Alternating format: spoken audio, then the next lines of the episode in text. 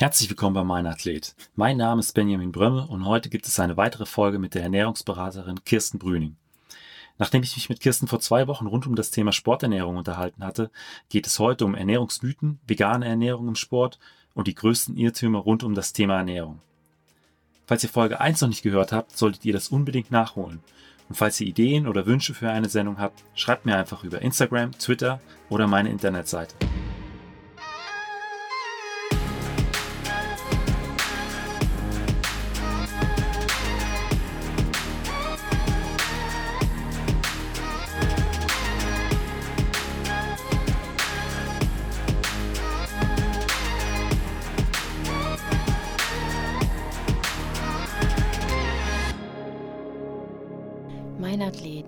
Leichtathletik-Podcast aus Frankfurt am Main. Was sind denn die größten Irrtümer im Bereich der Ernährung, die du immer wieder zu hören bekommst? Also vielleicht mm, das gerade so im Spielsportbereich zum Beispiel, ne, eigentlich bei allen Athleten, so das stille Wasser ist doch das wichtigste Getränk schlechthin beim Training. Das stimmt, bis zu einer Stunde zum Beispiel ähm, Trainingszeit komme ich mit stillem Wasser super klar. Aber sobald ich länger trainiere, unter intensiveren Bedingungen trainiere, ähm, vielleicht sogar draußen in der Sonne. Ich denke mal, gerade bei Leichtathletik habe ich oftmals zweieinhalb bis drei Stunden oder längere Trainingseinheiten draußen in der Sonne, auf dem Feld sozusagen oder in dem Stadion dass ich dann eben mit normalem stillen Wasser an meine Grenzen komme. Ich kann Krämpfe bekommen etc. Also ich brauche dann vielleicht doch ein Mineralwasser mit mehr Mineralstoffen oder gegebenenfalls auch mal einen Zusatz in Richtung Sportgetränk.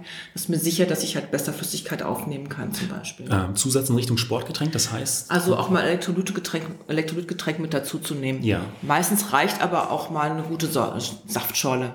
Rote Saftschorlen empfehle ich sehr gerne.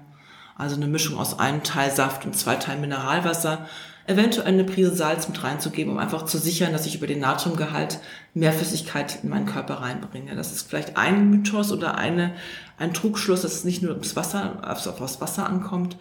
Ein anderer Trugschluss in die Richtung Muskelaufbau ist immer, Fleisch ist so wichtig. Tja, sehe ich nicht so. Also es ist nicht so, dass ich jetzt über Fleisch allein eine gute, eine gute Qualität an Eiweiß zu mir nehme, sondern dass ich durchaus auch aus, die, aus der Kombination zum Beispiel Milchprodukten und Getreideprodukten, Ei und Kartoffeln ein sehr, sehr gutes Eiweißmuster zu mir nehme und es möglicherweise viel effektiver schaffe, über diese geschickten Kombinationen besser Muskeln aufzubauen.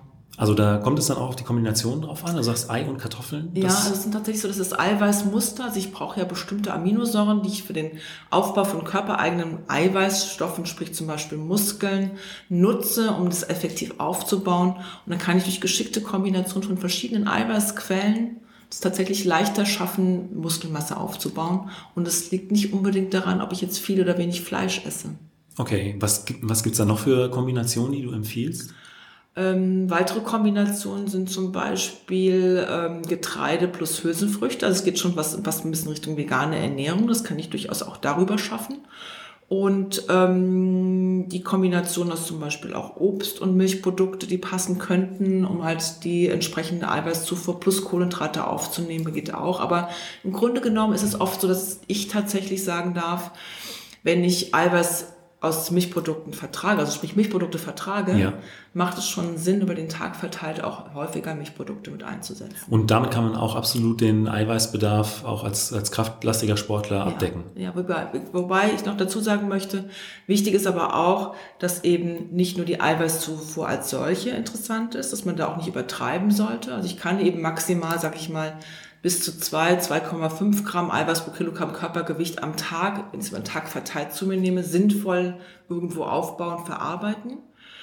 Ähm, aber dass ich eben auch die Energiezufuhr per se nicht vergesse. Das heißt, ich brauche auch Kohlenhydrate, um irgendwo genug Energie aufzunehmen.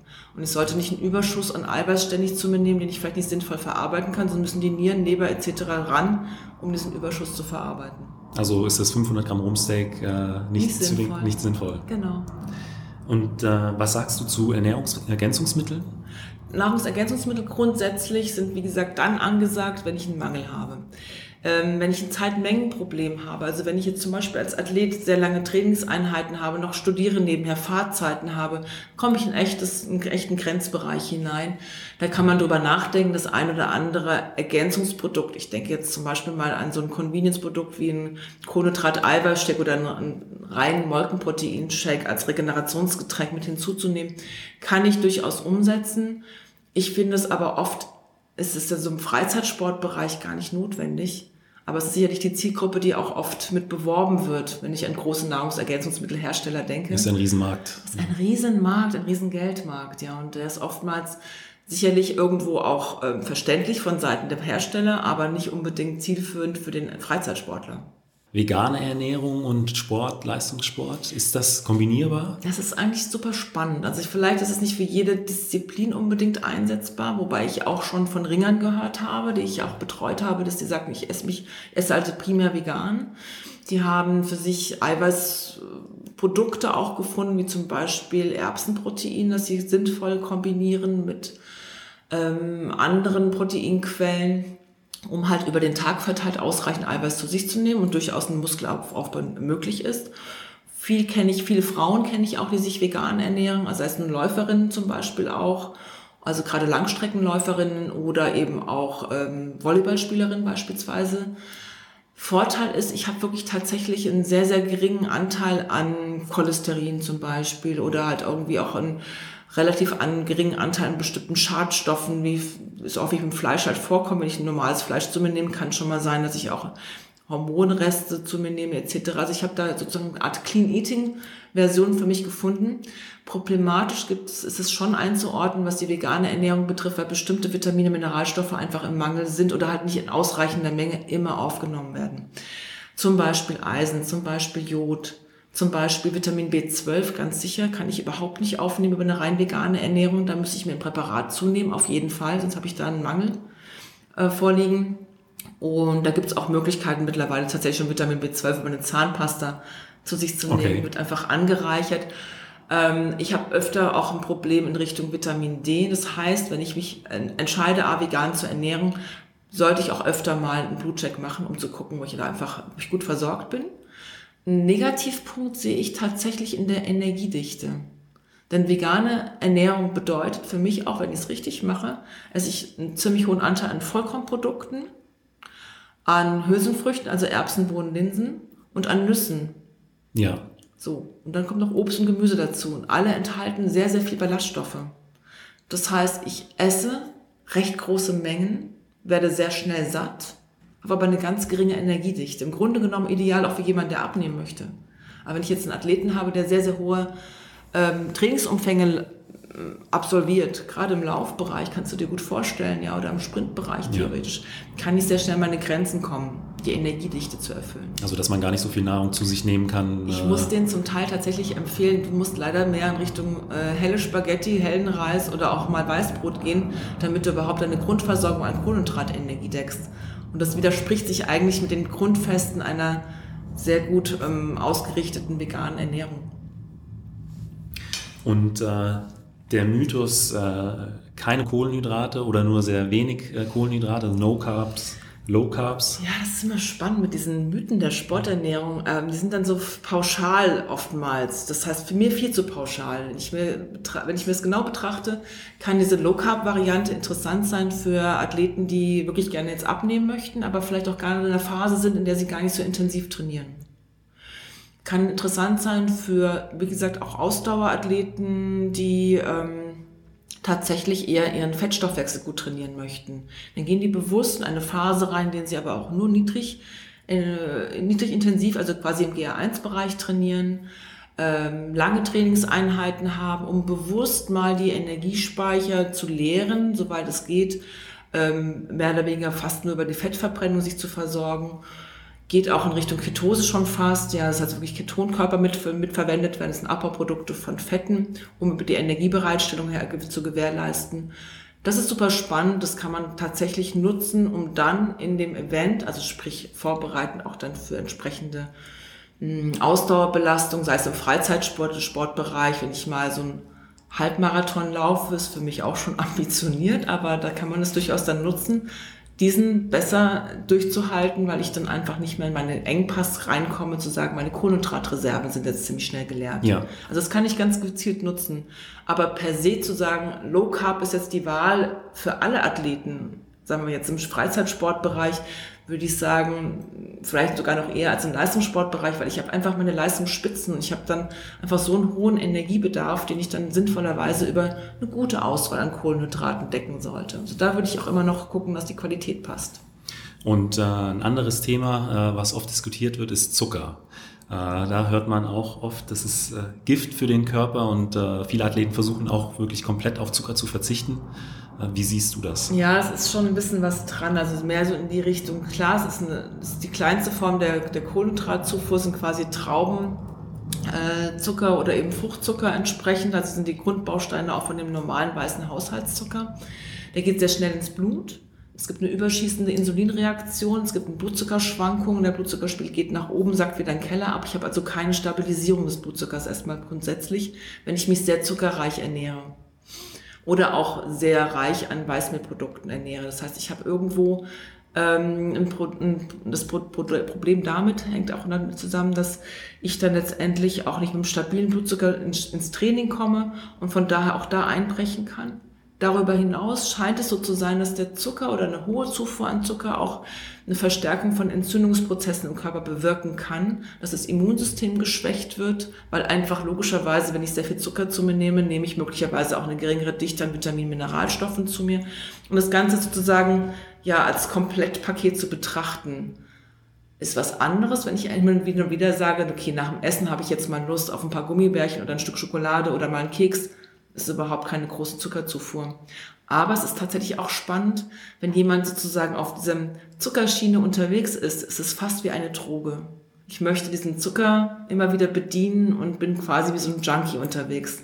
Deswegen empfehle ich tatsächlich schon zu sagen, Zucker weitestgehend zu reduzieren und eine gute Übergangsmöglichkeit wäre dann mehr über natürliche zuckerhaltige ähm, Lebensmittel auszuweichen, wie zum Beispiel Obst. Ein heißes Thema sind äh, auch Superfoods. Also ist das spannend, weil Superfoods ist ein Thema. Ähm, es gibt unglaublich viele neue, in Anführungszeichen, Produkte auf dem Markt, die ich zum Teil auch erstmal recherchieren musste, ob die überhaupt sind, sind, sinnvoll sind. Aber es gibt Superfoods auch auf dem heimischen Markt. Also das ich brauche nicht, Beispiel? Ich brauche nicht unbedingt Chiasamen, ich ja. kann auch Leinsamen verwenden. Ich habe den gleichen Effekt, wenn ich Leinsamen sogar noch frisch rote, habe ich sogar noch damit den Effekt, dass die essentiellen Fettsäuren da drin weitestgehend geschont sind, dass ich keine ähm, Ver Veränderungen habe, auch was den äh, Vitaminhaushalt betrifft oder auch den Mineralstoffgehalt betrifft, kann diesen geschroteten Leinsamen zum Beispiel morgens in meinen Haferflockenmüsli geben, vielleicht noch ein bisschen warmes Wasser oben drauf, damit es gut quellen kann und schon habe ich den Effekt, dass ich diese Inhaltsstoffe gut aufnehmen kann. Ich brauche keinen Chiasamen. Ich glaube, vom preislichen her ist es ungefähr das Dreifache, was Chiasamen verglichen mit Leinsamen ja. kosten, um mal ein Beispiel rauszugreifen. Wir haben heimische Superfood. Superfood bedeutet ja erstmal, dass diese Lebensmittel etwas mehr bieten als Mainstream. Wenn ich mir zum Beispiel die Heidelbeeren betrachte, haben die einen sehr, sehr hohen Gehalt nicht nur an Vitamin C, aber auch an den sogenannten Anthocyanen. Das sind diese dunkelblauen Farbstoffe, die stark antioxidativ, also zellschützend wirken und für mich eigentlich auch deswegen Bärenobst steht bei mir immer ganz, ganz oben als Obstvariante mit dabei, regenerativ eine hervorragende Leistung bringen. Ich brauche also nicht unbedingt ins, ähm, ins ferne Land zu schweifen, nach Asien oder irgendwo hin, um halt irgendwelche sogenannten neuen Superfoods zu greifen. Also du würdest schon sagen, äh, diese Ernährungsmittel sind sinnvoll, aber es gibt die eben auch hier aus Europa. Ja, da gibt es ganz klare, günstigere und heimischere Produkte, die das Gleiche leisten. Und ein Punkt, der auch immer mehr ähm, in Mode kommt, das sind Ernährungs-Apps auf äh, Smartphones. Gibt es ja mittlerweile äh, Dutzende. Was hältst du davon? Ah, es ist so unterschiedlich. Auf der einen Seite habe ich festgestellt, dass gerade interessanterweise Männer jetzt, also sagen wir mal so als Freizeitsportler oder auch gerade Männer, die das Thema Gewichtsreduktion, also sprich Gewichtsmanagement vor Augen haben, die lieben Zahlen. Also da mal eine App zu nutzen, um auch mal so zu tracken, was nehme ich eigentlich so zu mir an Lebensmitteln über den Tag, wo liege ich ungefähr von dem Ernährung, von, von, dem, von dem Energiewert her, wie sieht meine Eiweißzufuhr aus, kann das durchaus helfen und auch motivieren, dran zu bleiben und auch einen Überblick zu bekommen. Und von da finde ich diese Tools schon ganz, ganz sinnvoll in der, in der, auch in der Handhabung her. Es ist viel, viel einfacher in so ein Mobilfon ähm, also so ein Handy im Prinzip seine Daten einzugeben, als unbedingt ähm, umständlich Listen auszufüllen. Also von da sind die durchaus von Vorteil. Es gibt natürlich auch einige Apps, die ganz klar ähm, ja, sag mal, Informationen hinterlegt haben, die möglicherweise werblicher Art sind. Das heißt, ich werde dann schon mal ganz gerne in eine Richtung gedrängt, die vielleicht gar nicht unbedingt gesund ist. Da sollte ich halt genau hinterfragen, was ist das für eine App? Wo kommt die her? Was bietet die mir jetzt wirklich? Also, Aber dass so, dann irgendein Konzern dahinter genau, steckt, der seine exakt, Produkte da ich sehr vorsichtig. verkaufen möchte. Aber so dieses Tracken als solches, also dass man zu nutzen, dass da Nährwertdaten hinterlegt sind, finde ich auf jeden Fall hilfreich. Vielen Dank, Kirsten. Ähm, dich kann man äh, nur als Leistungssportlerin, Leistungssportler aufsuchen oder auch als äh, ähm, normaler Athlet? Ähm? Absolut, auch als ein normaler Athlet. Also ja. meine Praxis ist hier in der Sportklinik Frankfurt hinter der Commerzbank Arena gelegen. Und ich habe diese Praxis geöffnet eigentlich für alle, die irgendwo mit einem gewissen Ernährungsproblem behaftet sind oder zu mir kommen möchten, können, sind eingeladen, das zu tun. Ähm, es sind durchaus viele Freizeitsportler dabei, die Richtung Leistungsambitionen, äh, Richtung Leistungssport vielleicht haben, aber eben in dem sind keine Kaderathleten sind, aber die unter anderem einfach A, ihre Leistungsfähigkeit, Regenerationsfähigkeit verbessern möchten. Unter anderem haben wir logischerweise hier in der Sportklinik auch Patienten, die äh, gerade verletzt sind, die kommen auch gerne zu mir in dieser Verletzungsphase, diese möglichst kurz zu halten, auch über eine Ernährungsumstellung letztendlich nachzudenken ja, also sind alle willkommen, die sich für das Thema weitestgehend gesunde Ernährung interessieren. Vielen Dank. Sehr gerne. Falls euch die Folge gefallen hat, hinterlasst mir doch einfach eine Bewertung bei Spotify, iTunes oder eurem Podcatcher und abonniert den Podcast. Vielen Dank und bis zum nächsten Mal.